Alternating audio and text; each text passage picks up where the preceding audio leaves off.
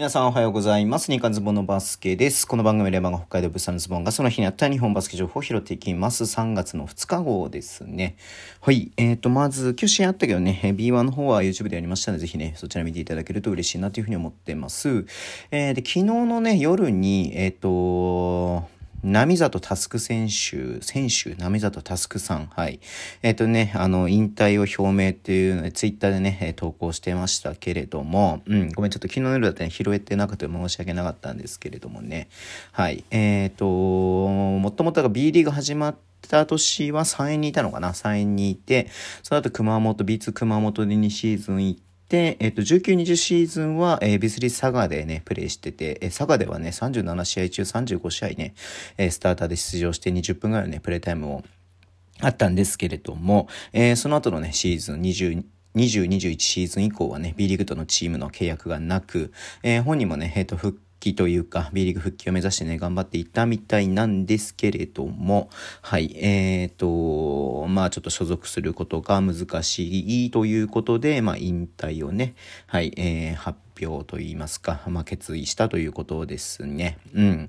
まあ、波里成人選手のね、あの、お兄ちゃんということで、まあ、知ってる人もいると思いますし、まあ、僕、最初の間ね、熊本でいるね、イメージが、えー、強くて、熊本でね、試合見に行った時にも出てましたし、うん。えー、ちょっと佐賀に行ってからね、実際にはちょっと見てなかったですけれども、はい。いや、でも普通に B2 でね、ね15分前後、はい、B3 で20分ぐらいのね、プレータイムを獲得していても、いやー、こうね、契約がなかなか難しいっていうのもね、あるとは思って、うん、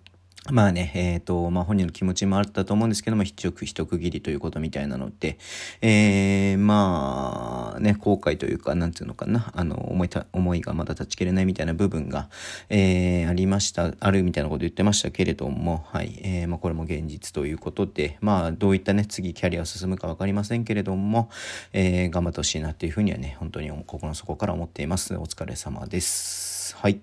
えー、で、B2 の試合がね、今日大体じゃあ1試合だけやってましたね。えー、西宮ストークスと、えー、ライジングゼファー福岡の試合、えー、西宮ストークスが91対87でね、えっ、ー、と、ライジングゼファー福岡に勝っています。えー、デコン・ジョーンズ28得点、ムボジ16得点、ハインズ20得点ということでね、まあ、外国籍が中心に、えー、点取ってますけど、河村拓也もね、10点、点取ってますね。うん。で、福岡が、えっ、ー、と、ジェロム・ジョーダン25得点、レモン20得点、点。うん、タンの愛機13得点、ビバリー15、10得点ということでね、まあちょっと得点偏ってはいますけれども、えー、ちょっとね、一歩及ばずというとこだったのかなっていうふうには思ってみて。ます。ごめんなさい、ちょっとね、試合見れてないんですよ、正直ね。はい。えー、で、これで西宮が、えー、と、お、お、お、お、何？えー、香川ファイバーローズのね、上に行って、て、あ、もともと上に行ってたのかな？うん。で、えっと、西地区1位に、ね、なったということですね。はい。えー、香川この間やっぱちょっとね、まあ、あの、やっぱり外国籍2人がね、抜けちゃってるっていう影響もあって、ちょっと負けがね、最近多いんですけれども、うん。で、福岡は16勝23敗で、えっ、と、おお西地区の5位ということでね、なかなかちょっと勝ててないというのがありますね。うん。